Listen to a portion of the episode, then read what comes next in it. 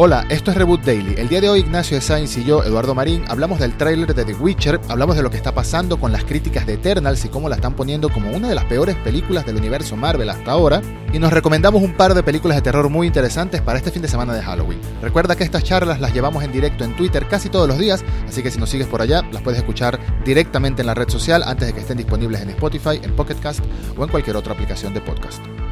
¿Cómo estás, Edu? ¿Qué tal? ¿Cómo te ha tratado el final de esta semana? Uh, semana, semana complicada, semana llena de cosas por hacer y todavía quedan cosas por hacer. Vamos a ver si me da tiempo de hacerlas hoy. Es el último día, así que no lo creo. Pero bueno, ahí vamos con intentándolo, intentándolo con mucho calor porque han sido unos días bastante horribles en cuanto a calor. Hoy mejoró un poco, afortunadamente. Yo mido la temperatura saliendo de casa como un vampiro cuando me toca sacar al perrito y estos últimos dos días ha sido para calcinarme en modo, sí, no, no, brillaría como, como Robert Pattinson, me calcinaría directamente como los vampiros de, de Blade, pero sí, como el ángel, como los ángeles de, de, Midnight Mass. Como los ángeles de Midnight Mass también, exactamente, pero yo estoy un poco mejor. ¿Y tú cómo estás?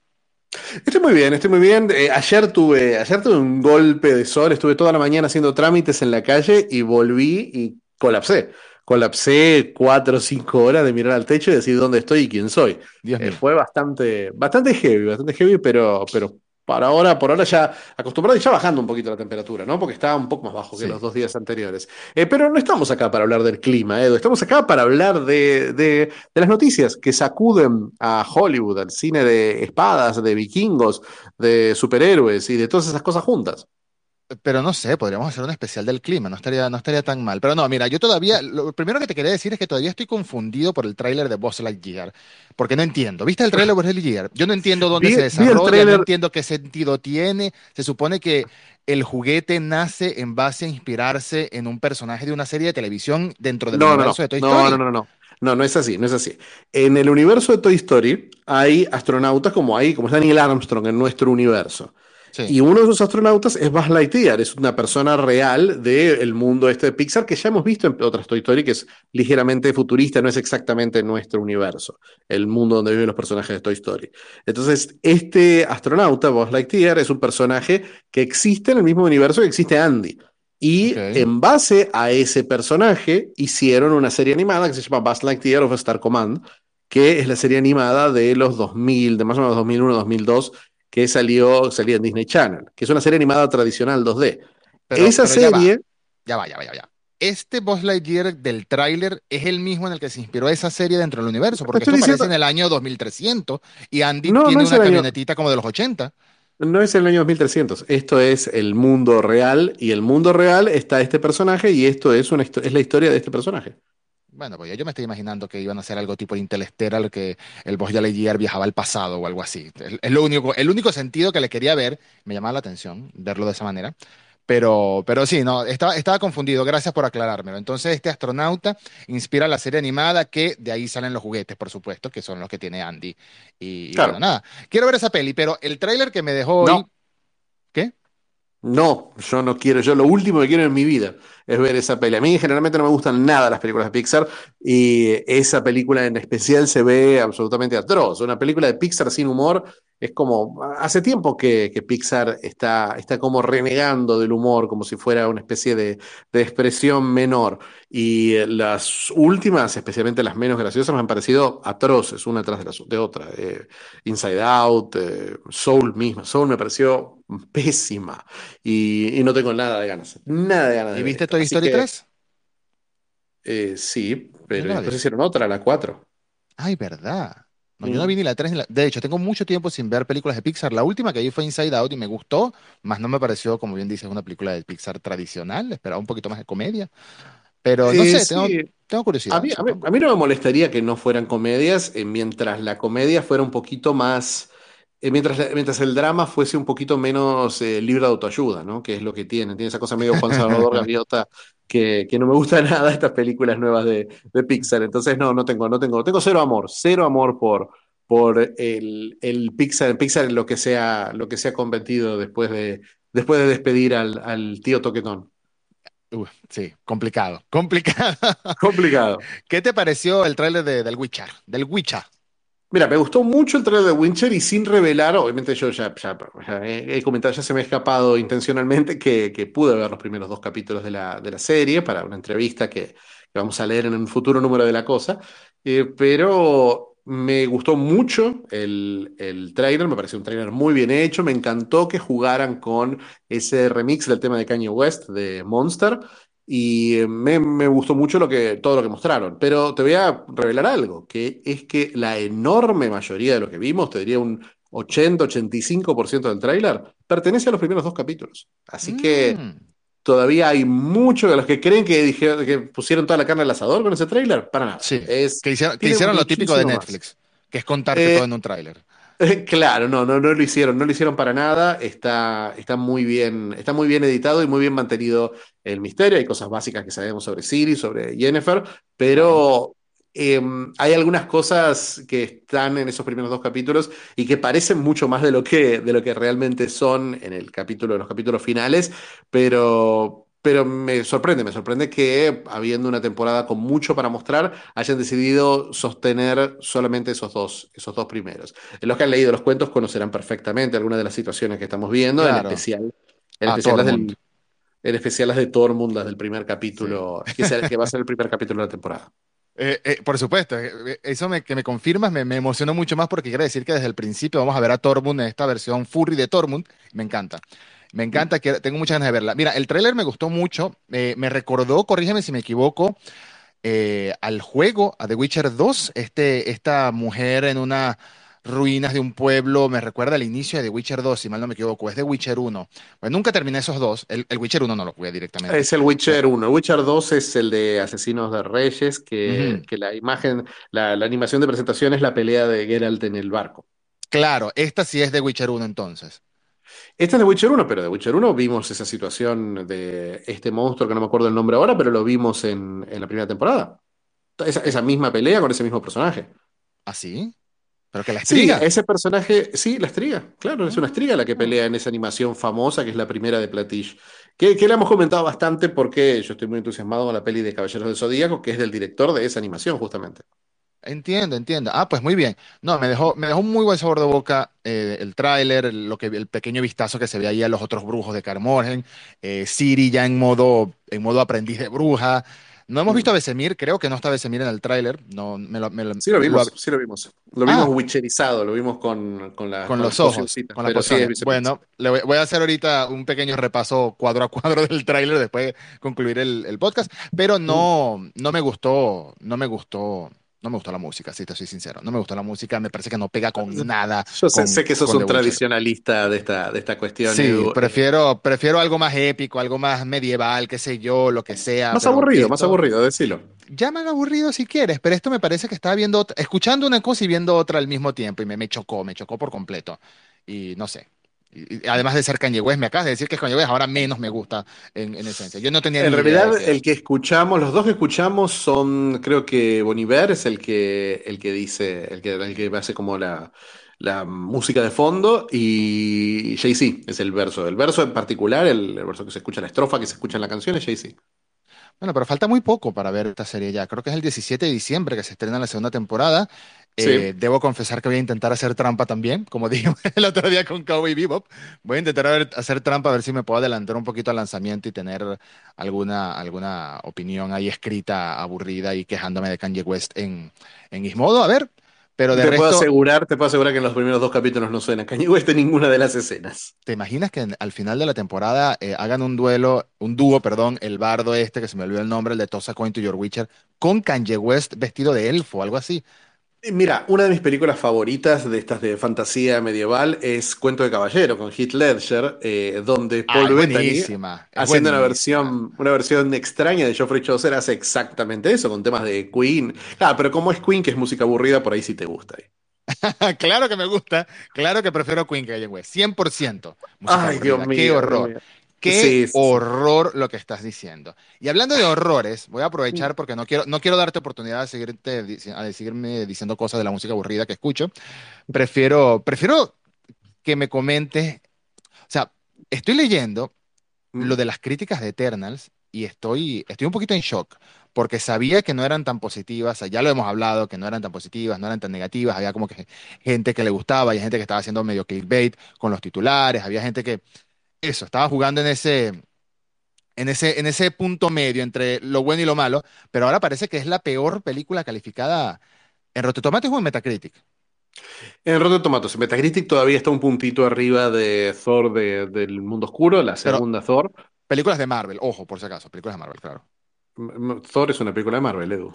sí, sí, pero, o sea, la, la, peor película calificada entre las películas de Marvel y, y me parece, es una sorpresa. Claro, obviamente es mejor que los ridículos 6 de Adam Sandler, por supuesto. No es la peor película calificada de la historia, es la peor película calificada entre las películas de Marvel, de Marvel Studios, en realidad. Eh, eh, la ridículo 6 es la peor, califica, la peor calificada de la historia. No, no, no, pero es un ejemplo que estoy dando. Debe, estar, cerca, debe estar con unos 14, 15 puntos. Pero mira, esta película está más cerca eh, Eternals en este momento que tiene un 55. Pensemos que el puntaje promedio en Metacritic es un 65 para películas de Marvel. Este está 10 puntos por abajo del promedio y las únicas que están por debajo de Thor, el mundo oscuro, que es la, más baja. Eternals tiene 55, Thor tiene 54. Eternals todavía puede bajar si sigue recibiendo críticas negativas. Eh, pero Marvel no ha tenido ninguna película con críticas puramente negativas. Esta está a la altura de Amazing Spider-Man 2, por ejemplo, que es la que la sigue en la lista, o Fantastic Four Silver Surfer, Dios mío. O, eh, o, quizás el experimento más, más escandaloso de los últimos años de, de Marvel, que ha sido The New Mutants. Bueno, sí, pero eso, eso ya es el, otro universo horrible ese de, Fox. No, no, porque esta, terminó. Claro, en realidad no, no es el universo de Fox, es como paralela, es una producción de Marvel Studios. Las producciones de X-Men no están acá. Obviamente, Fénix Oscura tiene mucho peores críticas que, que Eternals. Merecidas. Eh, sí, creo que hasta, hasta Apocalipsis tiene, tiene peores críticas, pero es un puntaje, es un puntaje bajo, sorprendentemente bajo, y y con el paso de los días, porque el, estreno estaba un poquito más alto, con el paso de los días ha bajado unos, unos 10 puntos en, en Rotten Tomatoes y 3 puntos en, en Metacritic. Así que sí podría, sí podría bajar. Es más, mientras se han sumado más críticas que no vienen del ambiente de la industria, que ve las películas antes, mucho antes, y que publica justo el día del embargo, y eh, los críticos de los, sitios nerds, que también publican con mucho tiempo de antelación, se han sumado críticas de medios eh, medianos y mm, entre, entre eh, no, tanto, no tanto de los medios especializados norteamericanos. Entonces, se han sumado muchas críticas. Y el viernes, el día del estreno, se van a sumar muchas más también. Claro, claro, sí. Nosotros, nosotros no hemos visto la película, pero ya tenemos fecha para verla. pero me sorprende porque, o sea, esta película siempre me tuvo en duda de lo que iba a ser. ¿Qué es esta película? ¿Qué piensa hacer Marvel con esta película? Ya eso lo hemos hablado también, de que este mm, eh, parte de un futuro, de un, de un plan anterior que ya no es el actual, ¿no? Pero hay mucha gente talentosa involucrada y no me esperaba. No me esperaba porque tengo entendido que para los fanáticos, para muchos de los fanáticos, para muchos de los críticos también, eh, Thor de Dark World es la peor, entre comillas, de las películas del universo cinematográfico de Marvel. Y hay razones para que lo, para que lo piensen así. Está ahí con Iron Man 3 entre las peorcitas. Pero. Iron Man 3 está bastante más alto. Eh, Iron Man 3 tiene un 79 en Rotten Tomatoes. Iron Man 2 es la que está más Iron Man 2, sí. La de Mickey Rourke. La de Mickey Rourke, claro. ¿no? ¿Sabes qué pasa? Claro, vos decís Iron Man 3 porque, una vez más, a vos te gusta Thor 2 porque es tremendamente aburrido ese A mí no me gusta Thor 2, pero sí me gusta Iron Man 2. Eh, es terrible eso, pero Iron Man 3. Reconozco pero, que es pero me entretiene. Pero marcaste, marcaste Iron Man 3, que justamente es una película que tiene personalidad, que tiene humor, que no se toma a sí mismo muy en serio. Entonces vos, en tu imaginación, estaba más abajo. Está claro, está claro qué tipo de cine defiende el Zack Snyder venezolano. Tenías tiempo sin llamarme así, tenías tiempo sin llamarme así y entiendo que me lo merezca. Pero no sé, yo sé que, pasa que sé que muchos del fandom más, entre comillas, purista, odian Iron Man 3 por, por el tema del mandarín falso, ¿no? Por el, el, insulto que fue con el mandarín falso, lo cual a mí me pareció gracioso y ya, no me lo tomé tan a pecho, pero porque me resbala el mandarín, si te soy sincero. O sea, si hay un personaje que me importa menos que el mandarín, no sé, sería el de Mickey Rourke, justamente, o alguno de estos personajes ultra random, ultra secundarios. Pero acá con Eternal había las expectativas grandes. Acá con Eternals había expectativas grandes por el tema de Chloe hoy, porque realmente los primeros trailers daban una sensación de escala que era llamativa para el universo Marvel, en especial cuando, cuando el, hay, hay mucho amor por el universo Marvel cósmico y y jugaron muy bien con, con, personajes como Thanos y los Guardianes de la Galaxia. Entonces, al presentar Eternals, uno decía, bueno, si están haciendo Eternals, si se la van a tomar en serio, si van a darle este peso a los Celestials dentro de la historia, por ahí es interesante, pero me parece parece que está muy claro el consenso y por supuesto ya, creo que los dos ya hemos hablado con críticos amigos acá que ya la han visto y que, que, que, sus opiniones, bueno, las opiniones que se publican en general en la web son un poquito más tranquilas, un poquito más relajadas porque, bueno, uno sabe que tiene que tiene una, una, un enjambre de fans que en el momento que uno empieza a hablar mal de Marvel caen así como, como, como balas de ah, la pistola de Alec Baldwin sobre uno. Pero, Qué ay, por favor. Pero, pero bueno, esos, esos tipos, esos, esos fans de, de Marvel, que generalmente son tipos, eh, uno, trata de autocensurar un poquito sus, sus, comentarios, pero los comentarios que yo he escuchado, por lo menos de varios miembros de la prensa local, han sido, eh, han sido lapidarios. realmente han destruido y destruido la película. Hay gente que le gusta Marvel, o gente que tiene, que tiene amor por el género de superhéroes, pero que me dice que, que es aburrida, que, es, que no tiene sentido. Y lo peor, que es la, que cuando está explicando su universo es aburrida y cuando, cuando quiere cerrar la historia, la cierra de la forma que hemos visto cerrar absolutamente todas las películas de Marvel, que era mi gran crítica también a Shang-Chi, una película que disfruté muchísimo, pero que en su última media hora tiene lo que yo llamo el, la falacia Wonder Woman, donde una película te pasa una hora y media contándote una gran historia, presentándote un gran personaje, eh, dándote los valores eh, que por ahí uno relaciona con este, ese lado del universo de DC Comics y lo cierra con una, pantalla, una, batalla horrenda contra un monstruo CGI en un fondo naranja. Sí, sí, sí.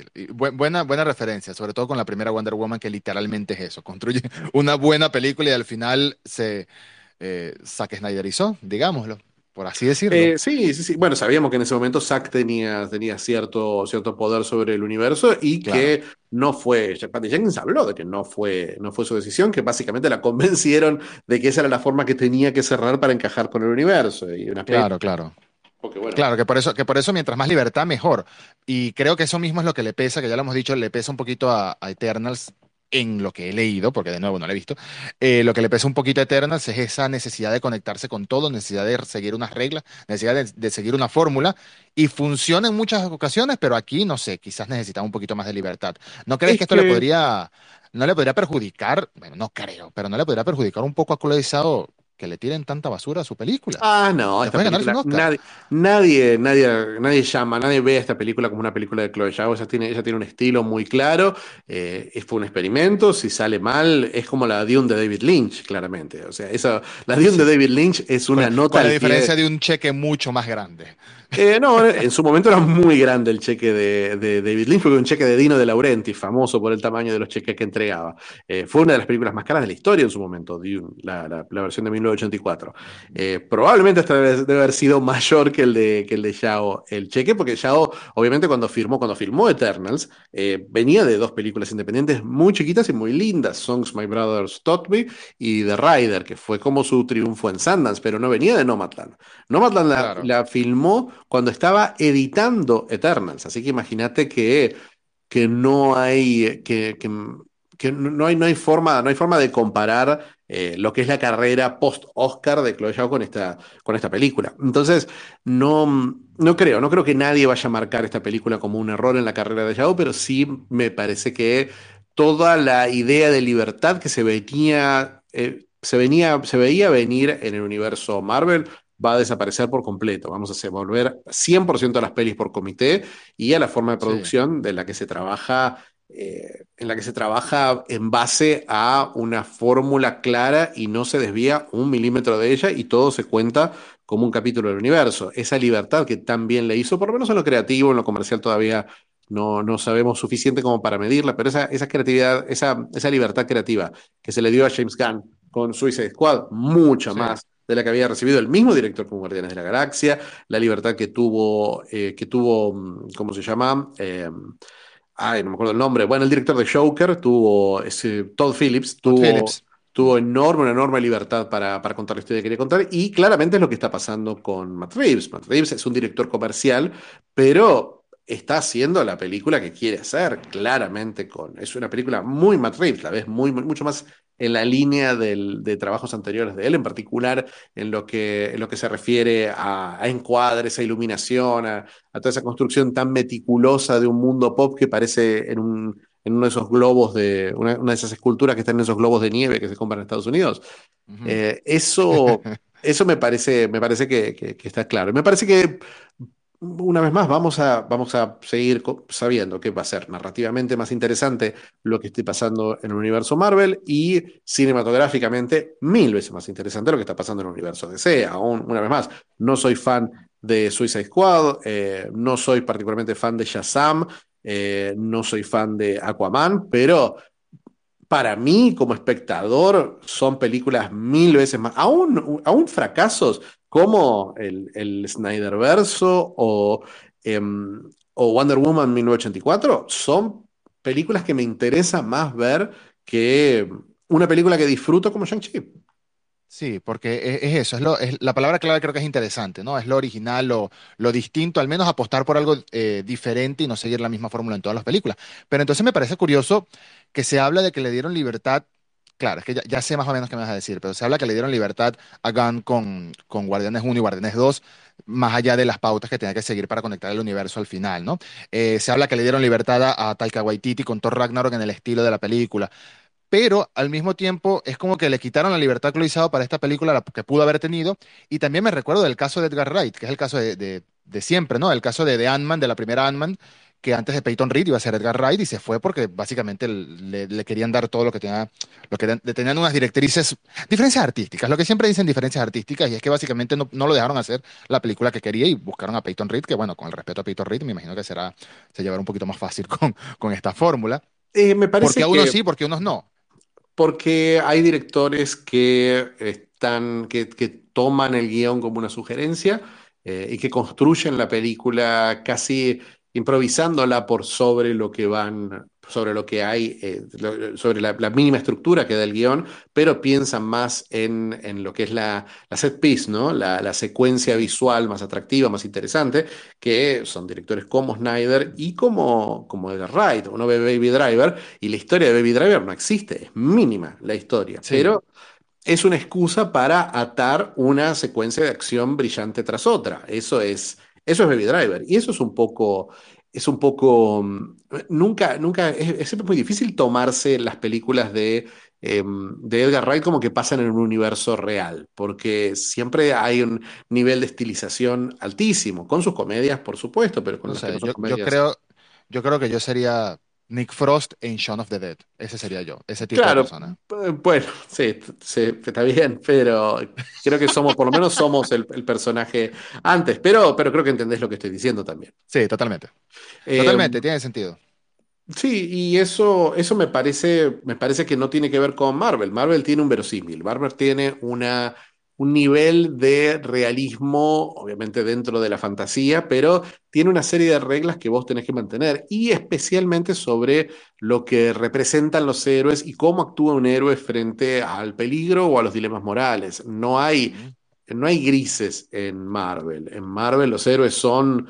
No hay lecturas de los héroes. El héroe es el personaje en el que se proyecta la audiencia y punto. No hay otra, no hay otra lectura. Hay cosas que pueden pasarle al personaje más allá de sus lealtades, pero el heroísmo no se cuestiona jamás. Eh, que el personaje siempre va, lo que quiere hacer van a hacer de un lugar puro y bueno y positivo, eso no se discute. Y eso hace personajes poco interesantes, por lo menos a la larga. Sí, 100%, 100%. Y, y no lo había pensado así en cómo, cómo Edgar Wright maquilla, maqueta sus películas, que, que, hablando de Wright se estrenó ya, o se está estrenando el preestreno, la, ya la está viendo la gente, la, la, última noche en Soho, Last Night in Soho, y la están poniendo por las nubes, no sé si has visto. Por las nubes. Hablando que es buenísima. Muy buenas críticas, hemos hablado de las críticas de, Eternas, pero las de Last Night in Soho son muy, muy altas, mucho más de lo que yo esperaba, eh, mucho más que las de Baby Driver. Creo que en este momento es, eh, están viéndola como la mejor película de un director que Creo que mm, sí, Edgar Wright a mí es un director que me gusta mucho, pero A mí también. Pero no sé, pero es un tipo que, que trabaja, es muy minucioso en el trabajo, en la forma en que trabaja sus, sus películas y creo que todavía él no ha hecho la película perfecta de The Right. A diferencia de un Tarantino que salió con Perros de la Calle y Pulp Fiction y vos decís, bueno, ya está, si, te retiras mañana ya hiciste todas obras maestras. A mí entender, Tarantino hizo más obras maestras y películas aún mejores después, pero. Qué sé yo, pasa con Paul Thomas Anderson, pasa con David Fincher, eh, que son directores que que hacen películas que son eh, perfectas, intocables, mientras que la imperfección y, la, y el caos y la, esa sensación de no, quiero meterle más cositas y más vueltitas y más, y, y 18 finales a cada una de estas películas, eh, Sí. hace que ninguna sea perfecta. Yo las amo y las he visto hasta el hartazgo. Creo que las amo más por eso. Las amo más por eso porque me recuerda mucho al cine de mi favorito de los directores de los 80, que es eh, Robert Zemeckis. Zemeckis es un Mm, tipo sí, buena comparación, sí. Zemeckis es un tipo que es un genio, eh, visualmente es un genio, narrativamente es, es ma- maravilloso, tiene un control de personaje hermoso, pero sus películas son eh, un viaje por las tangentes. Volver al futuro quizás eh, sea la película más redonda de él, pero, pero las otras Volver al futuro son mucho más personales y mucho más. Volver al futuro 2 y 3 son películas, Volver al futuro 2 en particular, creo que a mí personalmente yo la, la quiero más que la primera. Me pasa como con Gremlins, que la primera es perfecta, pero la segunda es mucho más divertida y mucho más... ¿Qué más van a sumar? ¿Qué, qué, qué- cuántas ideas más vas a tener en una película?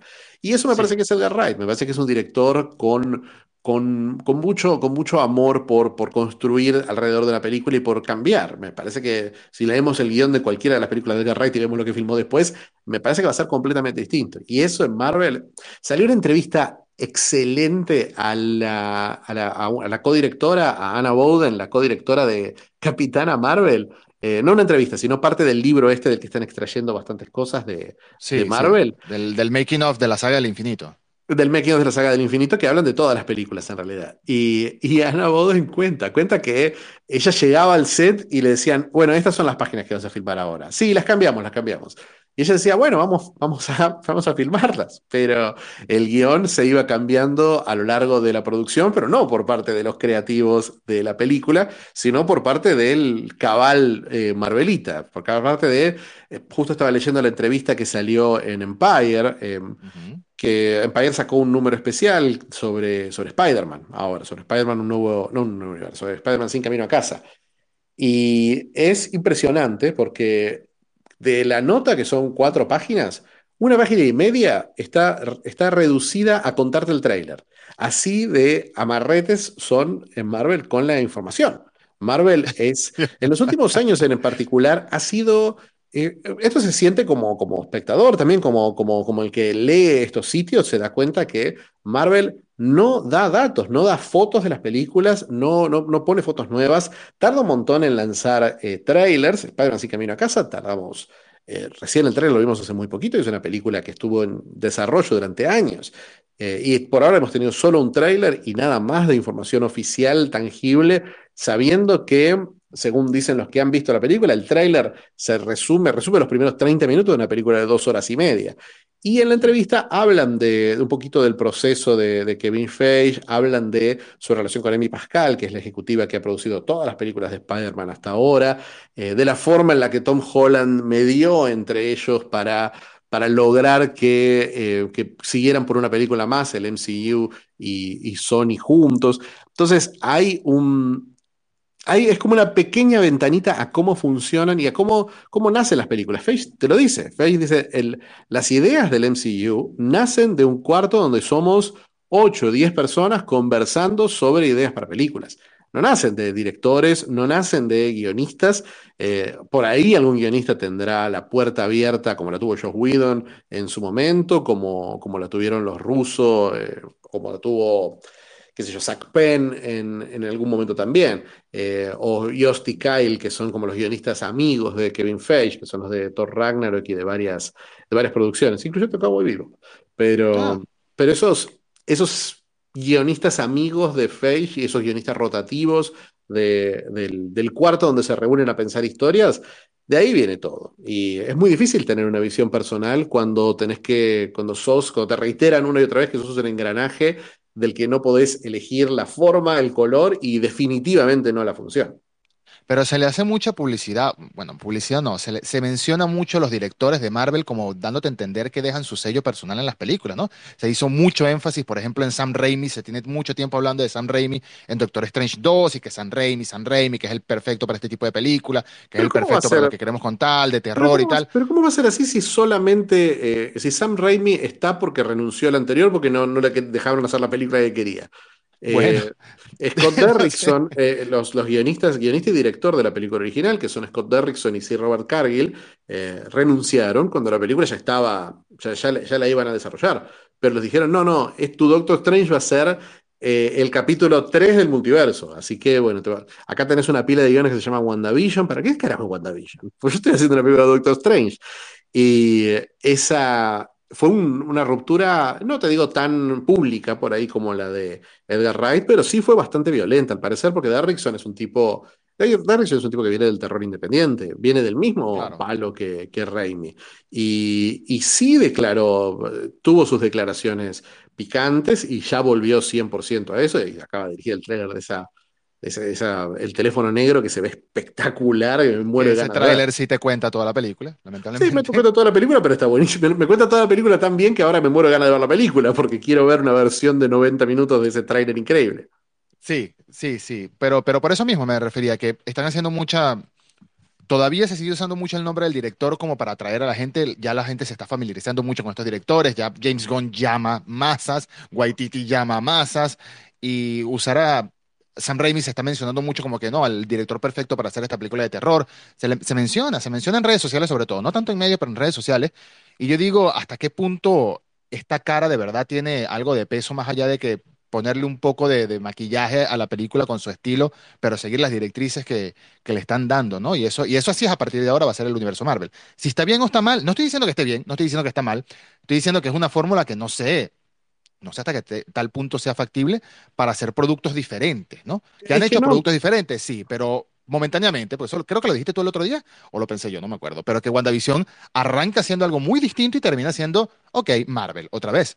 Y así pasa, así pasa en muchos casos. Eh, pasa en muchos casos. Eh, creo, que, creo que los directores que se prestan a eso eh, les va bien. O sea, Raimi Raimi estamos hablando, es, verdad, es el director de Evil Dead y de otras películas de terror muy, muy buenas. A mí Drag Me to Hell me gusta mucho, pero, pero Raimi es un director por encargo, hizo muchísimas películas por encargo, hizo las primeras películas de, Spider-Man, son todas películas por encargo. Es más, Sobre todo la tarde. Él para... Mm, sí, no, eh, todos, es la 3 diría que es la más personal de todas. Eh, todo lo que hizo en Spider-Man 3 es porque él quiso, nadie lo obligó a hacer todas las cosas que, que ah, pasaron en esa película. El número que que le había metido comedia por eso, sí. El número musical es de él, eh, nadie lo obligó a... Todo, todo lo contrario, nadie quería saber nada con eso y él dijo, bueno, y obviamente trabajando con, con actores que son muy que, les gusta mucho jugar con su personalidad, como Tobey Maguire, Kristen Dunst, podés hacer eso. Eh, lo mismo pasó con... Pero, pero Raimi estamos hablando de un tipo que fue el que, el que definió el lenguaje moderno de la película de superhéroes. Para mí es tan importante como el Batman de Barton, el Darkman de, de Raimi, que es un superhéroe propio, pero eso es lo que Raimi cuenta. Lo que James Gunn cuenta también es lo mismo. Eh, Waititi es un director de guion, de cine muy clásico, de, de películas heartwarming, ¿no? no es un Ninguno de esos directores es Yao o, o el mismo Snyder, directores que, directores que ponen un énfasis en lo visual por sobre lo narrativo, que es lo que pasaba con Derrickson también. Por eso lo más interesante, eh, Derrickson parecía tener cero interés en contar lo que era, lo que era narrativo y lo que era el universo Marvel de, Doctor Strange. Él quería hacer sus secuencias de efectos especiales, sus peleas, que son lejos lo mejor de la película. Un poquito robadas a Nolan, pero muy lindas igual. Mira, ya vamos a, vamos a cerrar. Teníamos otras cositas que, habíamos pensado en decir, pero va, se acabó, se acabó. Pero ya que viene, voy a hacer algo muy cliché, pero ya que viene Halloween, quiero que me recomiendes una película de terror para este fin de semana. Pues, recomiéndame una. Una película de, una película de terror para este fin de semana. Sí, o terror, suspenso, thriller, algo así que sea como Halloweenesco. Como Halloweenesco, una película slasher. No, no necesariamente, pero si quieres un slasher no, no, me molesta, porque a mí me gustan los slasher.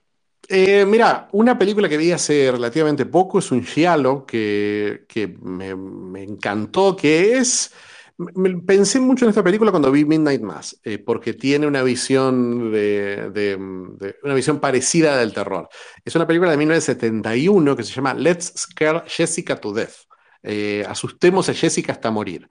Es puro giallo. Déjame chequear porque no me acuerdo. La voy a, el nombre. buscar. Let's, Scare, Jessica, to, Death, 1971. ok. Sí, sí, sí. El director es John Hancock, eh, que es un director. Um, eh, bueno, es, famoso por películas que hizo, que hizo después por ahí, por películas más, em, más dramas, más cosas por el estilo. No es John Hancock, no es el de el director de esta película, ay, ¿cómo se llama?